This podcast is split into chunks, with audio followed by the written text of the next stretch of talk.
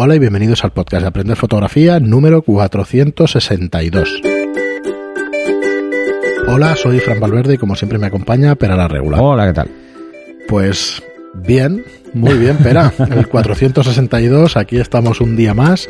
Y antes de irnos al contenido, como siempre, recordaros que tenéis nuestros cursos online en aprenderfotografía.online. Es nuestra plataforma y es la manera más fácil y más rápida de aprender a fotografiar a través de videotutoriales. Son todo cursos que podéis ver, cursos densos, condensados, de dos a tres horas de duración. Hay alguno de una hora y media, una cosa así, pero. cuatro?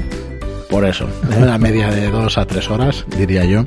Estamos en 33, 34 cursos ahora mismo, más de 300 clases, más de 100 horas de fotografía. Tenéis tarifa plana, es el Netflix de la fotografía. Así que bueno, echarle un vistazo en aprenderfotografía.online. Vamos añadiendo contenido cada mes, ya sabéis que, que el último mes, eh, bueno, el, el, siguiente curso que probablemente estéis viendo ahora mismo es el de Flash de Zapata 580 EX2.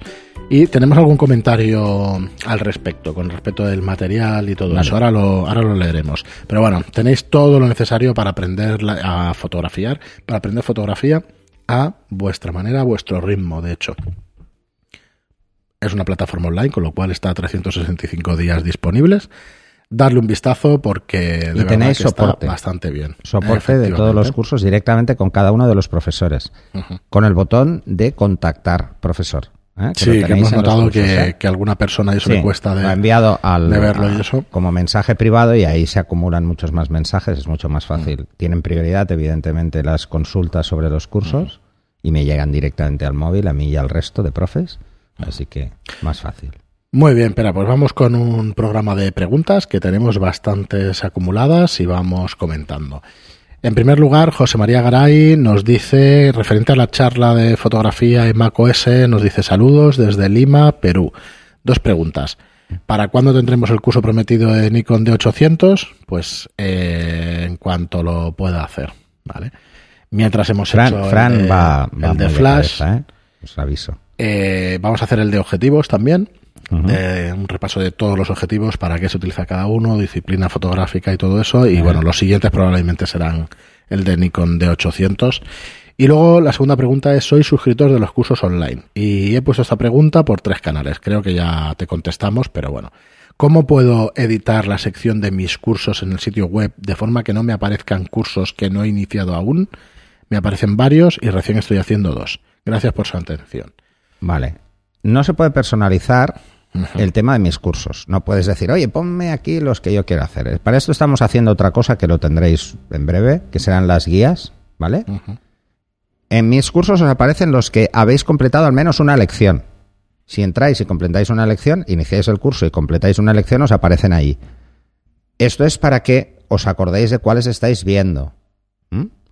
Y si los habéis completado todos, aparecen como completado. Entonces, mm, es solo para eso, es solo para que, como hay muchos cursos, pues sepamos cuáles tenemos abiertos, cuáles estamos viendo. Si no dais completar lecciones, no se va a enterar, porque lo hemos dejado libre, no os obligamos a ir completando todas las lecciones, esto hacerlo claro. a vuestro ritmo.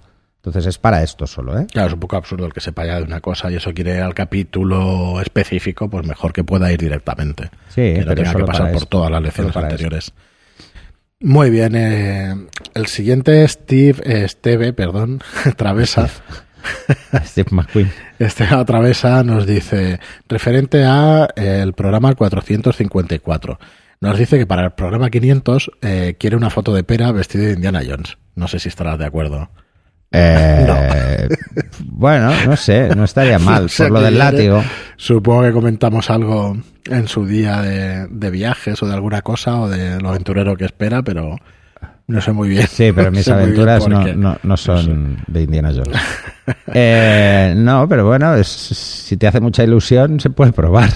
El sombrero a mí me mola mucho, el sombrero de Indiana Jones. Sí que mola, sí. sí ¿eh? Bueno, y al. Alberto, vamos a seguir con respecto al programa de charlas No, vamos de a seguir con, con Indiana Jones. y macOS nos dice, macOS no lo usa nadie. El 80% de los usuarios usan Windows porque es mucho más económico y hay más oferta de hardware y software para elegir. Bueno, si el A 80% ver, la- utiliza la- Windows, la pregunta- el 20% la utiliza... pregunta, o sea, la afirmación es que no lo usa nadie. Bueno, el 20% lo usa, ¿no? Porque si el 80% Bueno, a usa ver, Windows... hay que ver. No, a ver, pero espera, espera. Es Estamos coña, ¿eh? hablando de fotografía. Alberto. En el mundo de la fotografía no es este porcentaje. Este es el porcentaje de usuarios finales. Mm. ¿Vale? Es así. O sea, sí, el 80% del mundo que tiene un ordenador lo tiene en Windows. Esto es así. Seguro, seguro. ¿Vale? Ahora, de este 80%, ¿cuántos son fotógrafos o se dedican a la fotografía? Entonces yo te diría que probablemente te, te sorprenderías de que la diferencia es muy pequeña entre usuarios de Windows y usuarios de Mac en el mundo de la fotografía. Es así también, ¿eh? O sea, que, que ganará Windows, seguro, pero eso, eso no garantiza nada. Luego, sin quererte quitar la razón de que es mucho más económico y hay más oferta de hardware y software, hay más oferta de hardware. Yo no he echado de menos ningún software para Mac importante para poder trabajar. Ninguno. No, ninguno. Desde hace, yo lo tengo desde Es el más, 2005. Las versiones Y suelen aparecer también, antes ¿eh? en Vale. Mac. Eso ya no lo sé, pero Sí, yo no he echado de menos. porque en, en Adobe lo ves, o sea, ves las fechas de salida. Intentan que siempre sea el mismo día, pero muchas veces te, te das cuenta de que no. En el 2005 cambió, si no recuerdo mal, cambió a Intel los procesadores Mac, Mm. Sí. por ahí. Yo me cambié, bueno, cogí una torre en aquel entonces, no sé, 2005-2006. No he echado de menos nunca, creo que la primera semana eché de menos algún programa. De hecho- Pero en cuanto lo busqué, lo encontré. Y, No, no, no. Hasta, no, hoy, ¿eh? Pero además eh, puedes echar de menos algún programa de estos eh, shareware, pero programas Pero oficiales. para hacer las tareas que tienes que hacer, No, ahí no. pues Excel y cosas normales y De hecho, el Word y más la allá de- Excel, de que son normal, ¿eh? programas de, de- de Microsoft, las versiones que eran muy estables, y te estoy hablando del año 90 y algo, eran las de Mac. Eran más estables que las de Windows porque Windows era, mm, bueno, muy incipiente y el entorno gráfico en Mac llevaba más tiempo. Entonces, sobre que hay más oferta de hardware, sin ninguna duda, y sobre que es mucho más económico, pues también no tengo muchas dudas. Mm. Es cierto que si te vas a un equipo top en PC, se parecen los precios a Mac, pero tampoco llegan a esos dinerales que valen los Mac. ¿eh? No, No, bueno, si te vas a, a igualdad de prestaciones, Mac es entre un 30% más, más caro. caro, sí. Pero esto es así, a igualdad. Sí, sí, sí, es así. Ahora, Iba a Esto decir a ah, que también Esto sube va a cuando va... esto va a gusto. A ver, yo tengo, yo tengo mi portátil, es el que veis aquí, desde el canal de YouTube, lo veis, pero luego trabajo también con PC y con Mac a la vez no tengo ningún problema y ni, ni tengo ninguna Yo cada vez que cojo un Windows ahora me vuelvo loco. Y a ver, os tengo, Bueno, os tengo que pero es la decir. costumbre, funcionan muy bien, es ¿eh? os tengo que decir algo que, bueno, hay gente que lo sabrá y gente que no. Eh, yo durante muchos años trabajé para Microsoft. No direct- o sea, no en plantilla de Microsoft, pero trabajaba en entorno Microsoft y muy, muy estrechamente con entorno Microsoft. De hecho, yo he sido beta tester durante muchos años de los entornos de desarrollo de Microsoft entre otras cosas, ¿vale? Y he escrito hasta muchos artículos al respecto. Eh, para mí, y no soy el único, convertirme en alguien que está en, en el- en las tripas de los sistemas, a convertirme en un usuario, sinceramente, desde que tengo Mac, vivo más tranquilo. Mucho más tranquilo. Bueno, nos ha pasado a todos los que Mucho pasamos más. a Mac. Es un entorno pensado para usuarios finales. Mm. O sea, para usuarios finales, especializados o no, pero Ujú. usuarios finales. O sea, yo ahora me dedico pues a la Es fotografía así, es así. y a mí el sistema es que ni me preocupa el entorno. En absoluto. O sea, mientras me funcione lo que tengo que hace- que hacer, tengo bastante. Y esto antes no me pasaba así. No me pasaba así. Y además el tiempo medio de vida de un ordenador en Mac es más alto. Esto es inaludible. O sea, es más alto, te dura más años un Mac. Eh, o sea, no, no ves la necesidad de ampliarlo tan rápidamente como un, un entorno Windows. Pero es precisamente por un tema de que ha, que ha sufrido durante muchos años un tema de degradación del entorno. El entorno se degrada. Se degrada porque hace cosas de forma diferente y ya está. Y Mac no permite hacer unas cosas al software y entonces no se degrada con tanta facilidad. Sí, que al final se y va la última versión, pero tengo que deciros que la última versión de Mac eh, es de las buenas, ¿no? es muy buena en ese sentido. O sea, es. A ver, que, que, que sí, que al principio es un coñazo porque te pide permisos para todo. O sea, cada programa que intenta acceder al Claro, sistema, le das permiso. te no? enteras de los programas que te piden permiso. Y luego, otra de las ventajas, pues por ejemplo, el tema de los virus, ¿eh? que mucha gente dirá, "Buah, es una chorrada y tal, No, no, pones un ninguna antivirus. chorrada, Ya, un antivirus o todo el software que tienes que poner para mantener tu sistema Windows funcionando de forma eficaz es un software que está cargado, que está ocupando recursos y CPU. O sea, CPU y memoria. Sobre Pues todo esto- memoria, ¿eh? sobre- Molesta mucho en la memoria. Sí. Mucho. cosa que no te pasa en Mac. Eh, temas de conectividad y todo esto bah, van a la par. Eh, temas de resoluciones gráficas van a la par, porque son las mismas tarjetas, básicamente. Eh, ¿Qué pasa? Que, que en Windows yo puedo escoger una tarjeta de vídeo muy barata y muy simple, o escoger una media una un poco más cara. O sea, tengo 20 posibilidades.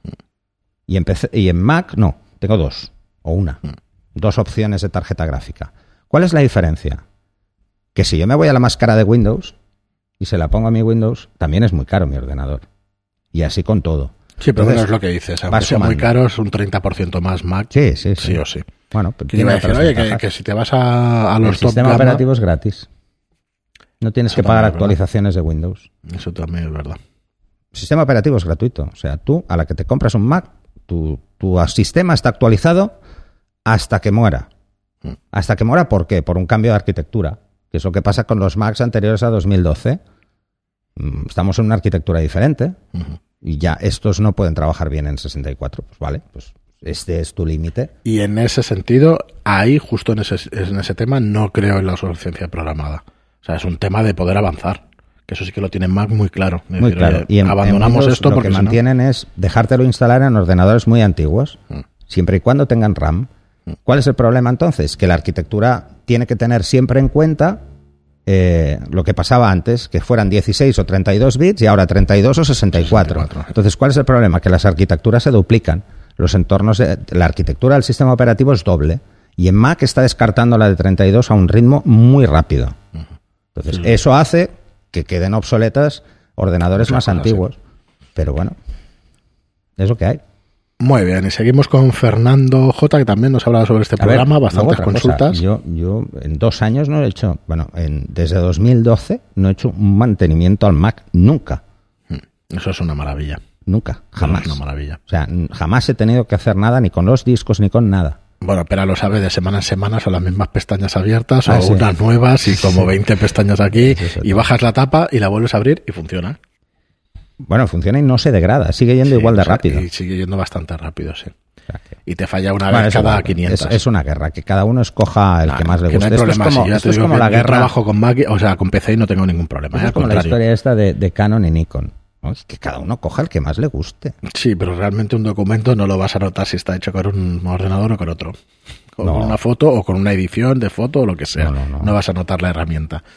Muy bien, y Fernando J nos dice con respecto al primer al, al mismo programa, Sí. las cámaras deberían ser como las lavadoras. Mientras duren, duran. ¿Y para qué comprar otra? Te lo dice alguien en tratamiento de gas. ¿En tratamiento de? Eh, pues no lo sé.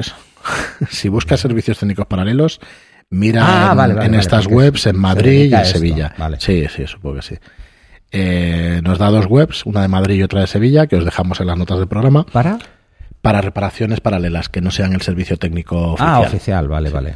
No, Dice- hay muchas, ¿eh? Sí. La verdad es que hay muchas empresas. Dice, en Barcelona tiene que haber otros, pero he tenido buenas experiencias en ambos. Sí, sí, sí. A ver, se dedican a reparaciones y... Sí, claro. Son no- electrónicos igual. Efectivamente, O sea, esto- no, suele haber problema ¿eh? con no, cogiendo... No, no, no.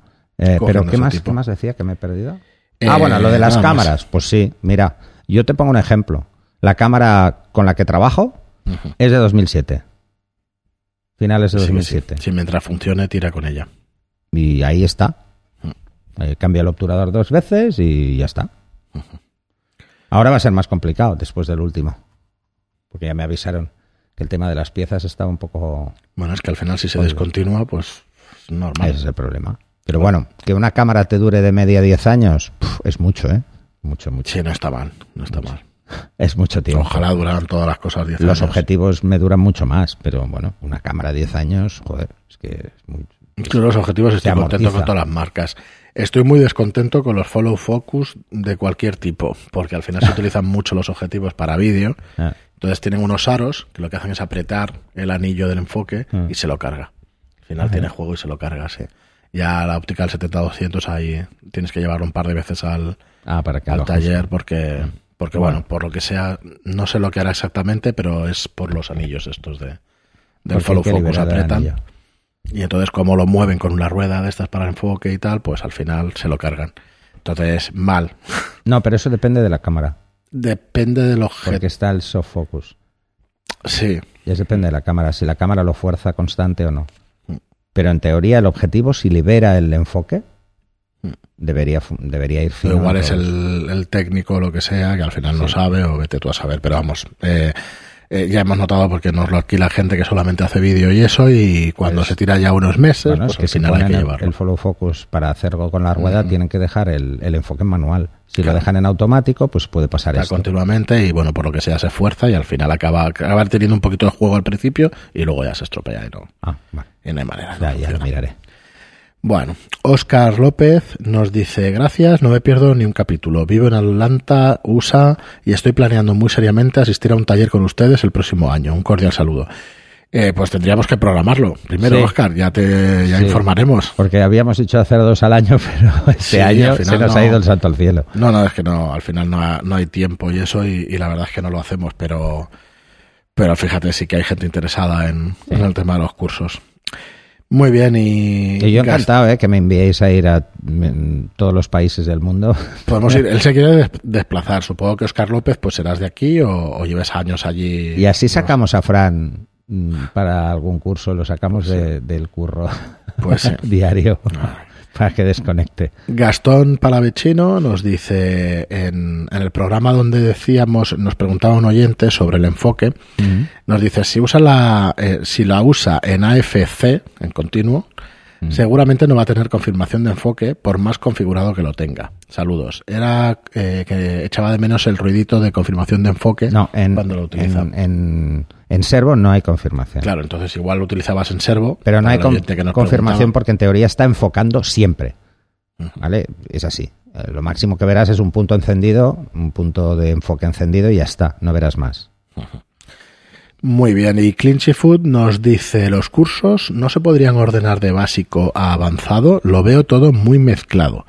Daniel, eh, perdón, Los cursos están ordenados eh, tal y como lo fuimos haciendo Sí, en principio. conforme los vamos creando. A ver. mm, Es que no en, están en un momento hicimos una cosa que era poderlos ordenar. ¿Vale? Pero era un follón. Es un lío. Es que lo es, al final tienen que ser cursos por tema y, y bueno, que si te interesa este tema, que lo puedas Claro. hacer y poco más. Lo que sí es verdad es que llevamos ya un tiempo, pero bueno, lo veréis en breve, ¿vale? Bueno, ya no lo digo más. que estamos hablando. Claro, que hasta que, no lo tengamos, pues ya... Y entonces tendrás una guía de referencia para seguirlos. De todas formas, eh, podías hacerlo. Puedes verlos. Mm, Te lo miraré. Porque había una forma de, de decir desde cursos eh, que ordenara. Pero creo que es desde mis cursos. Bueno, es igual, ya lo veré. Le, le daré un ojo, le daré un ojo a ver si hay algo que se pueda hacer rápido. Muy bien, y Daniel PC80 nos da las gracias por las lecciones. Nada, gracias a ti por seguirnos. Gracias a todos, de hecho, por seguirnos. Y hoy, pues lo vamos a dejar aquí, eh, porque nos quedan todavía algunas preguntas y algunas de ellas bastante, bastante largas y no nos va a dar para, para el tiempo que tenemos para los podcasts. Así que este episodio lo dejamos un pelín más cortito que normalmente, pero no os preocupéis que nos vemos el el viernes con otro episodio de preguntas y respuestas. Así que nada, como os digo siempre, muchísimas gracias a todos por estar ahí. Gracias por vuestras preguntas de 5 estrellas, por vuestras reseñas, perdón, de 5 estrellas en iTunes y por vuestras eh, preguntas y comentarios en iVoox. Gracias y hasta el próximo programa. Hasta el siguiente.